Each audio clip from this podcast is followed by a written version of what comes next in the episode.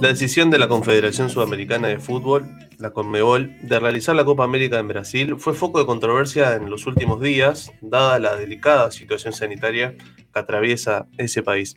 El gobierno de Jair Bolsonaro aceptó la propuesta de la CONMEBOL, que descartó realizarla en Colombia a causa de la pandemia y que recibió también la negativa de Argentina para hacer allí el torneo futbolístico. Una vez más, el negocio del fútbol y las políticas de las organizaciones que lo rigen se ponen en cuestionamiento en medio de la situación sanitaria. ¿Pesan más las ganancias que producen los eventos deportivos que la salud de la comunidad? ¿Cómo analizar esto? Para indagar más sobre este tema es que estamos ahora en contacto con la comunicadora, actriz y periodista deportiva Sofía Romano. Sofía, gracias por tu tiempo a la Isla Desierta. Enzo Guinolfi y Agustina Huerta te saludan. ¿Cómo estás? ¿Cómo están? Un placer. Muchísimas gracias por la invitación a la Isla Desierta. Bueno, el, saludo es nuestro desde acá, desde nuestros cuartos, digamos. bueno, Sofía, ¿cómo ves esta decisión de la Conmebol de trasladar el, torneo a, un país con uno de los peores contextos sanitarios desde hace ya un año y medio? Bueno, em, ¿cómo la veo? En realidad, la veo un poco polémica, pero también viniendo de Conmebol, creo que ya no me sorprende nada. O sea, cuando cuando se dio la noticia hace unos días, no, no fue una noticia que, me explotara el cerebro porque realmente la Conmebol viene haciendo desde hace muchos años las cosas eh, bastante, bastante exentas de, sentido común. Eh, podemos hacer una especie de mm, recordatorio de cómo fue dándose para que se llegara esta Copa América en Brasil, la Copa América iba a ser eh, con sedes divididas entre Colombia y Argentina. Eh, ya el hecho de que se jugara en Colombia era una locura por las manifestaciones sociopolíticas que está teniendo el país colombiano desde hace mucho tiempo ya. Y bueno, se, fijaron, como, como sabrán, algunos partidos relativos también a la Conmebol que tenían que ver con Libertadores y Sudamericana en el medio de estas protestas. Eso hizo que esto quedara absolutamente expuesto que se entendiera de que Colombia no podía ser de ninguna manera sede de un partido de fútbol, un partido de fútbol X, mucho menos de la Copa América con toda la movida que eso conlleva. Entonces, bajan a Colombia, a Colombia lo baja la, Conmebol misma y ahí queda solo Argentina. En el momento que queda solo Argentina, Argentina empieza con, con una segunda ola muy, pero muy compleja, acorde a, los casos y, y, a todo lo que tiene que ver con, con este virus, lamentablemente. Y Alberto Fernández, el presidente, lo que hace es un lockdown bastante, bastante extremo y esto incluye el fútbol. Entonces la AFA dice, bueno, hasta el 31 de mayo seguro y probablemente toda la primera semana de junio no va a haber fútbol, suspendemos el fútbol en Argentina. Entonces no, tenía mucho sentido, o sea, si el fútbol interno no se está jugando, ¿por qué vas a recibir una Copa Internacional, no? Pero a todo esto la Conmebol siguió pujando y los partidos de Libertadores y de las Sudamericanas se realizaron. O sea, se suspende el fútbol local, pero Libertadores y Sudamericana pueden venir. Se llegaron a jugar nueve partidos. Pero a todo esto, ante estos nueve partidos, eh, hubo dos manifestaciones muy claras. Una del vicepresidente de la AFA, Hugo Moyano, que dijo que esto no se podía hacer y que la Copa América no se tenía que jugar. Y después hubo otro testimonio muy interesante que fue el de Sergio Berni, Sergio Berni es el ministro de Seguridad de provincia de Buenos Aires, que él dijo que no iba a poner seguridad para estos partidos. Entonces, todo esto empezaba a, hacer sentir que la Copa América realmente no iba a tener lugar. Y bueno, dicho y hecho, por eso les digo que no fue sorpresa tampoco que Argentina se bajara. Lo de Argentina no es una decisión de Conmebol, sino una decisión propia del gobierno argentino que decide bajarse este tren llamado Copa América organizado por la Conmebol. Sí, el jefe de gabinete también, Santiago Cafiero, había dicho a distintos medios de, prensa allá de, Argentina que habían presentado un protocolo muy estricto, incluso más estricto que, el, de, las copas europeas. Em, ¿Esto también fue un insumo como para suspender la, copa allí en, Argentina? Sí, sí, sin duda, sin duda, Censo, que, tiene que, que, tiene algún punto de contacto y tiene que ver pero creo que lo fundamental acá está en que el gobierno argentino se plantó acorde a, entender que para su país en este momento no era lo mejor recibir una Copa América, sobre todo por el movimiento de personas. Es, es, una cuestión, yo creo que práctica, pero también conceptual, ¿no? Simbólica. El hecho de que tu país esté en el horno sanitariamente en este momento y que vos abras las puertas para recibir uno de los espectáculos más, más power que tiene este continente, que es, Sudamérica y lo que significa el fútbol para Sudamérica, ¿no? Es una cuestión mucho más allá de lo que puede llegar a involucrar de movimiento de personas, de, locaciones, es realmente algo que, tiene que ver con, el simbolismo. Y bueno, y a todo esto aparece Brasil. Eh, por lo que estuve leyendo información de, de otros colegas, los colegas brasileños se la veían venir de que iba para Brasil. Eh, Brasil es el, segundo país que está más complicado en materia del virus en este momento, y bueno, y la Conmebol decide ir para ahí. Ya les digo, no, no me sorprende, de todas formas, realmente rompe los ojos, son 140 millones, perdón, 16 eh, millones de contagios, 460 eh, mil muertes, bueno, 10 de las 27 capitales tienen más del 90% de ocupación del CTI, solamente 10% de la población brasilera está, está vacunada, hay nuevos casos de la variante india, y bueno, y hay protestas por, todas partes del país en Brasil. O sea. Sí, incluso gobernante, gobernadores de diferentes estados, más que nada de eh, Río Grande del Norte, Recife, Bahía, han anunciado que, no querían eh, recibir o que directamente iban a negarse a recibir, a poner a disposición sus estadios. Exacto. No, aparte Agustina es, es, amplio el panorama, ¿no? Porque vos tenés, por un lado, las personas que reciben a esta Copa América, ¿no? O sea, en este caso, los gobernadores que son los responsables, los ciudadanos, que están en, sus casas desde hace 14 meses haciendo cuarentena y de repente dicen, bueno, se juega acá la Copa América, vas a hacer sede y caen. Pero aparte tenés la otra arista, que es los que caen, que son los jugadores, los cuerpos técnicos, todas las personas que trabajan acorde a una selección, que son muchísimas, que también están siendo vulnerados, que también están de alguna manera, eh, no, no, no, los están cuidando, ¿no? A ver, ellos tienen voz y voto, pero es evidente que esta maquinaria, que, eh, que este engranaje es muy poderoso, porque por algo no, no, no han hecho determinadas cosas como para colectivizar sus ideas y decir, bueno, disculpen, no, pero nosotros no vamos a jugar. El engranaje es realmente muy fuerte. Y la otra vez en uno de los programas que, trabajo, hablaban de los números que les importaban a la, Conmebol y de los números respecto a los casos, ¿no?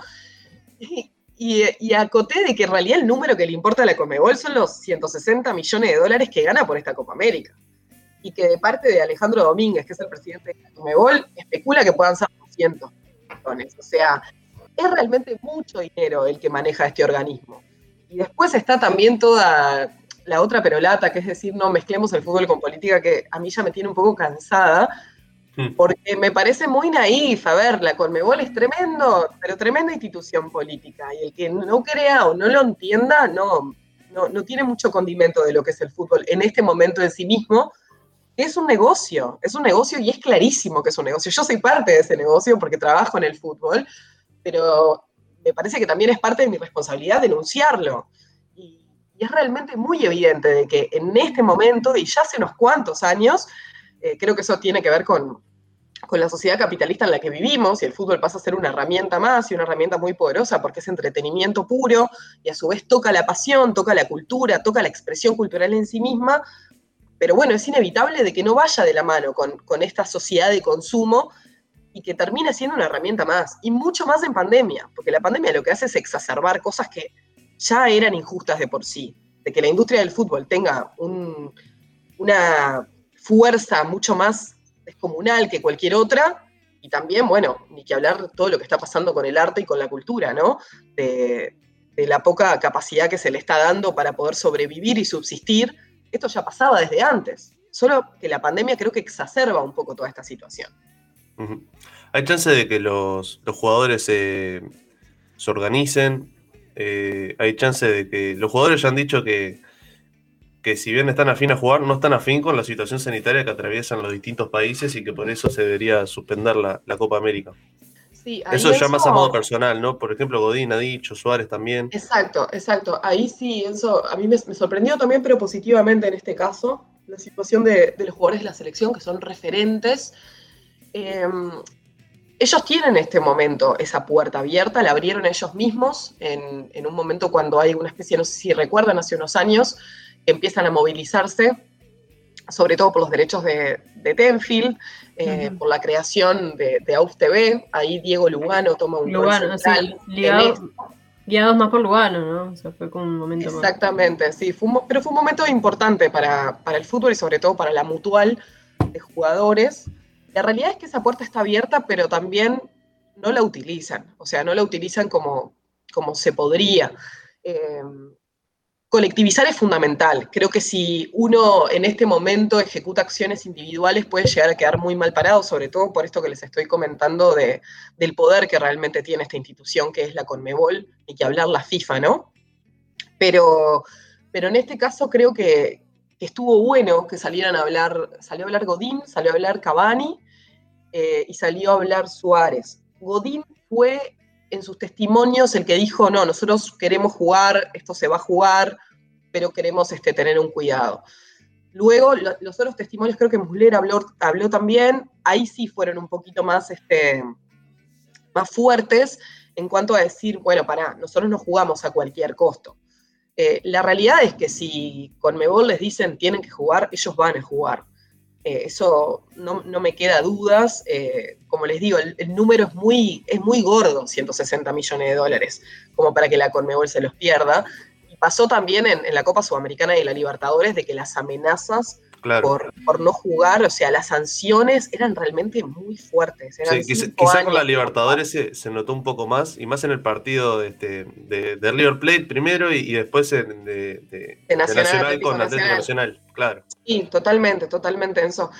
Creo que, quedó muy expuesto y, bueno, y eso está muy claro. Y también el otro día, eh, hablando con, con mis compañeros de toda esta situación, con mis colegas, mencionábamos que, claro, la AUF en sí misma, ¿no? La AUF como, como organismo, ¿cómo recauda dinero para subsistir?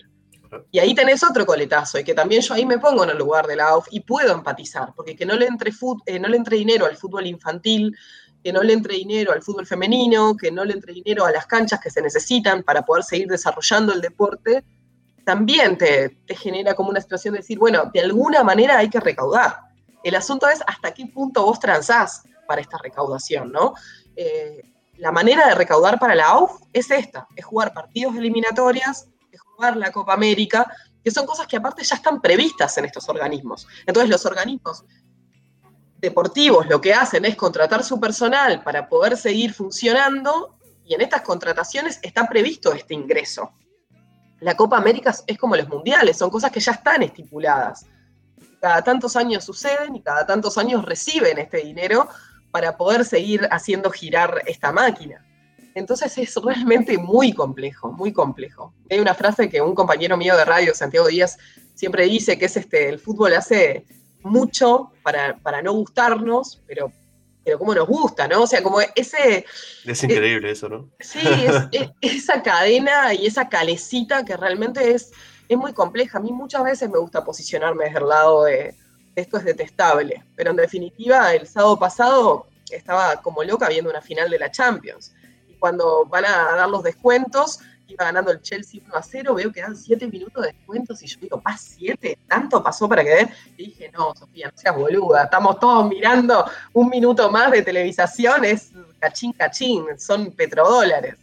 Entonces, creo que bueno, que es hacer el ejercicio de seguir disfrutando de este deporte, pero nunca perder de vista todo lo que mueve y todo lo mal que, hace en definitiva también, ¿no? ¿Cómo definirías la política del fútbol actualmente? ¿Van ligados con, la derecha? ¿Se podría decir? Mira, ahí Enzo creo que me tengo que parar en la postura de, que creo que los, las instituciones y los organismos agarran la ola, ¿no? Agarran la correntada. Y en este momento Sudamérica va un poco por, por esa línea. Eh, sobre todo, bueno, Brasil, que es un, super país del continente, por supuesto que con su presidente Jair Bolsonaro es, es más que derecha, es una extrema derecha. Y bueno, y en nuestro caso, eh, estamos hablando de que nuestro país también está liderado por, por un gobierno de derecha eh, que siempre se ha manifestado de que, de que tiene que ir por el lado del liberalismo económico, entonces creo que ahí el fútbol va de la mano. Yo no creo en ese sentido sí que el fútbol tenga una bandera política en sí. Es más, la génesis del fútbol, el deporte del fútbol en sí mismo, eh, va por el lado del socialismo, no va por el lado de la derecha. El fútbol es un juego colectivo. Eh, lo que representa el fútbol en sí como juego tiene muchísimo más que ver con izquierda que con derecha. El asunto es, como les vengo Pero diciendo... no así su política, ¿no? Sí, a ver, dependiendo, dependiendo en Ah. realidad, pero porque lo mismo, o sea, su política también ha tenido, mismo en Brasil, este, con Sócrates, o sea, ha tenido determinados eh, bastiones de Sí, referentes. fútbol, exacto, referentes del juego que han, sido, que han sido de izquierda y que su política ha sido de izquierda. El asunto es, como les digo, el negocio en sí del fútbol. Y el negocio, para que prospere, es muy difícil situarte desde, desde un punto de vista de ideales de izquierda, ni siquiera te digo de, de ideas, ¿no? Pero, pero bueno, me parece que, que tiene un poco que ver, ya les digo, con la correntada de los gobiernos en sí mismos. Y bueno, si el fútbol tiene que subsistir, se va a agarrar del gobierno de turno. Claro, es más el, espacio o la, o la espalda que le dé el gobierno de turno. Por ejemplo, en este caso, el gobierno de Jair Bolsonaro le fue beneficioso. Ni que hablar, ni que hablar que es beneficioso, porque aparte también hay algo que no podemos perder de vista y es que el fútbol, como expresión cultural tan pero tan imponente, puede hacer grandes movimientos en materia política. En cuanto a, por ejemplo, eh, si el presidente le genera simpatía a su ciudadanía. O sea, si supongamos no, que Brasil salga campeón de esta Copa América, y bueno, el porcentaje de aprobación de Bolsonaro va a crecer. Y eso hay estudios que lo demuestran con los mundiales, con las copas. Por eso también creo que me interesa muchísimo este deporte, por la afectación que tiene la sociedad en sí misma. Entonces sí, o sea, que el gobierno brasilero le abra las puertas a la Copa América no es una decisión arbitral. Más allá del dinero que le va a llegar a, a Bolsonaro por, por realizar esto, creo que también eh, no tenemos que perder de vista el impacto que puede llegar a tener políticamente el, el desenlace de esta Copa América si es favorable para Brasil. Ahora, si no es favorable para Brasil, ahí se le puede complicar también la mano. Eh, hay una relación bastante conocida ya y también que, no conocemos mucho y es la de Alejandro Domínguez, el presidente de la Conmebol, con nuestro presidente Luis Lacalle Pou. Como sabemos, Uruguay donó unas 50.000 dosis de, la vacuna Coronavac del laboratorio chino Sinovac. Eh, y Domínguez vive agradeciendo a la calle Pou. Incluso ayer le agradeció de vuelta en medio del sorteo por, por los grupos de, la Sudamericana. ¿Cuál es el vaivén que, que hay entre la Conmebol y, nuestro, y nuestro nuevo gobierno? Bueno, creo que ahí también eh, nuevamente nombro a Diego Lugano, que creo que es un poco el engranaje de, este vínculo, por lo que puede estar averiguando. Eh, tiene que ver lo mismo con, con el sistema que utiliza este gobierno para, para poder gobernar en cuanto a su economía, que es el liberalismo, de abrir las puertas, eh, de generar ese tipo de acuerdos, que obviamente estos acuerdos no son unilaterales, son bilaterales, o sea, Uruguay dona estas vacunas y a la semana es elegida sede por primera vez de, de Sudamericana y de Libertadores Y de para que las finales. Mm. Entonces, acá siempre tenemos que, que acordarnos de eso, que cuando hay un- una acción, generalmente va a tener un, intercambio ahí. O sea, las cosas creo que lamentablemente en este, en este ámbito, en lo que tiene que ver con el negocio del fútbol, no se hacen por buena voluntad. Y si se donan 50.000 vacunas, algo tiene que ver. A mí no, no me pareció que estuviese bien esto, no porque no quisiera vacunas para el mundo del deporte, sino porque nuevamente es eh, exacerbar los privilegios que ya tiene el fútbol de por sí. Los jugadores en este momento están viajando haciéndose test cada vez que pueden, con pasillos sanitarios, están viajando, no hacen cuarentena cuando vuelven, o sea, tienen un montón de, beneficios, por así decirlo, también están más expuestos, pero tienen beneficios que, otras personas con otras condiciones no las tienen. Entonces eso me parece importante declararlo. Después, eh, la relación en sí parece que, que, que, es de amistad, hasta llegaron a compartir un asado, ¿no? El, famoso, el famoso asado con Mebol. Sí, sí. Así que, que, sí, evidentemente es una, una, relación de ida y vuelta entre Alejandro Domínguez y, el presidente. No, no creo que, que, esté mal en cuanto a, a una relación en sí misma, o sea, que se pueda levantar el teléfono y se pueda conversar. Creo que sí lo que me parece que es perjudicial son eh, los amiguismos, ¿no? O sea, sí, los, y, y, no olvidar también que estaba Usán en el medio, ¿no? Que también fue presidente de la UF. Exactamente, estaba USA en el medio, eh, el presidente actual de la UF también, pero bueno, en estos días no quiso, no quiso declarar cuando, cuando baja la, sede de Argentina. Este, hicimos como un esfuerzo ahí para poder ver si, si, Uruguay tenía algún tipo de chance de ser sede y el presidente no, no quiso hablar. Pero sí, evidentemente, creo que es mucho más de lo que imaginamos esta ida y vuelta en cuanto a eh, la conexión en sí misma que tienen y sobre todo a, a lo que deben ser esos teléfonos, ¿no? Yo me imagino una cosa muy mm. caótica y muy de, mucha presión, de mucha presión. Yo no creo que debe ser fácil gobernar en esta circunstancia, para nada, y bueno, y mucho menos con todas las presiones políticas que, vienen de parte de la Conmebol, eh, encabezadas obviamente por Alejandro Domínguez, pero con todos los coletazos que, eso debe tener, que deben ser, pero muchísimas. Hablando de presiones, eh, se acercan los partidos de eliminatoria, quizá para, ir cerrando. Eh, ¿Cómo está para Uruguay? Mañana jugamos contra Paraguay. ¿Hay chance de ir al Mundial? ¿Cómo, cómo, la estás viendo? Y cómo no va a haber chance, es Uruguay. Siempre, hay chance, ¿no? Siempre hay chance, sí. Sí, en ese sentido creo que esta selección motiva y mucho. Motiva la propuesta de, de Oscar Washington Tavares desde hace mucho tiempo del proceso en sí mismo y lo que genera acorde a eso, que es un poco más que, el fútbol en sí adentro de, la cancha o cuando arrancan los 90 minutos, pero creo que también lo que motiva es ese híbrido entre los jugadores, o los que forman parte del proceso, y las nuevas generaciones, que son realmente muy talentosas. Que sorprende también, ¿no?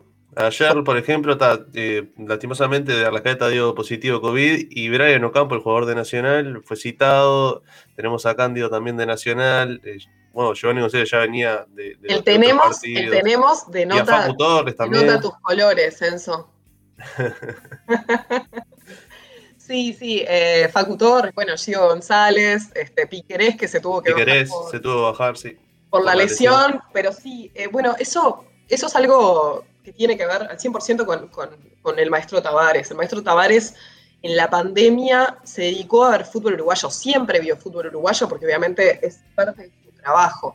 Pero en la pandemia específicamente, al televisarse todos los partidos, estuvo muy pendiente de, jugadores que capaz que no les llegaban tan fácil o de forma tan accesible. Uno de los puntos positivos de, la pandemia. Otro de los puntos positivos de la pandemia, que son muy pocos, es que a raíz de que no hay, no hay público, se empezaron a dar resultados bastante atípicos. Esto es algo que se dio en todo el mundo, que van a haber estudios más a largo plazo una vez que, por favor, pase esta pandemia, pero es increíble cómo determinados cuadros que antes no tenían la posibilidad de llegar a una final o mismo de salir campeones, rentistas, rentistas eh, se vieron afectados positivamente por esto, o sea, ir a canchas y jugar tranquilamente.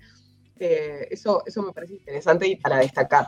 Pero no, hablando de, las eliminatorias, que eso también me parece un punto interesante, de que nosotros estamos analizando el hecho de la Copa América y de, que se juegue o no se juegue, o si no está bien que se juegue, pero no decimos nada de las eliminatorias, ni de las la Libertadores ni de la Sudamericana. Eh, a mí me da más la sensación de que si hay un parate, tendría que haber un parate generalizado, porque en definitiva, por las eliminatorias, los cuadros están viajando también. O sea, los equipos están viajando, en este caso, Paraguay viene para acá, ahora la semana que viene nosotros viajamos a Venezuela, y quieras o no, es un movimiento también. Lo que tiene la Copa América, a diferencia de las eliminatorias, es toda la movida que genera. Que no es que la gente se agalope en, afuera de, las inmediaciones del estadio, sino que se mueven hacia los hoteles o van a los bares a ver los partidos. Creo que es un poco más por ahí la diferenciación. Y en cuanto a lo futbolístico en sí mismo, eh, creo que son dos fechas que, que, Uruguay tiene que aprovechar. Porque, bueno, con Paraguay me parece que es accesible, jugamos un fútbol similar, solo que en este momento Uruguay creo que en materia de individualidades está, está por, por arriba, por encima de Paraguay. Y en el caso de Venezuela, Venezuela tiene un par de bajas muy importantes, por más de que sea un partido de visitante, creo que tiene todas las de poder llevarse esos tres puntos que serían fundamental. O sea, sumar seis ahora nos dejaría bastante bien encaminados. Igual, esto recién empieza, ¿no? A no desesperar, y creo que Uruguay sabe llegar hasta, hasta última circunstancia con, esa sensación de tener que sacar la calculadora y ver. O sea, estamos más acostumbrados a eso que a lo que sucedió en las eliminatorias pasadas. Pero, pero sí, toda la fe para, para Uruguay. Siempre está la fe ahí latente. Sofía Romano, comunicadora, actriz y periodista deportiva, muchísimas gracias por este tiempo en la Isla Desierta. Gracias a ustedes, Agustina, Irene, Enzo, por la invitación, a Camila también por el contacto. Y bueno, felicitaciones por Radio Bárbara, está hermoso el proyecto, está divino lo que están haciendo y a las órdenes para lo que necesiten. Y bueno, pueden escuchar por decir algo también por M24, ¿no? Exactamente, sí, mañana, hoy tenemos transmisión porque juega Peñarol Nacional, sus primeras fechas aplazadas. Este, yo no voy a estar por esta situación que les comentaba, pero mañana sí, mañana conduzco la previa de eliminatorias vía, vía mi casa, así que los invitamos a todos a sintonizar. Allí estaremos entonces. Seja bom, partido final. Afinal, é um ano todo só de sexta-feira 13. Cê também podia me ligar de vez em quando. Eu ando igual lagarta triste sem poder sair. Aqui o mantra que nos traz o centro. Enquanto lavo um banheiro, uma louça querendo lavar a alma. Na calma da semente que germina. Que eu preciso olhar minhas meninas. A folha amarela, igual comida, envelhece, é a vida, acontece com pessoa e documento. É tão triste ter que vir, coisa ruim pra nos unir. E nem assim agora, mano, vamos embora, tempo que é partir, voltar e repartir. É isso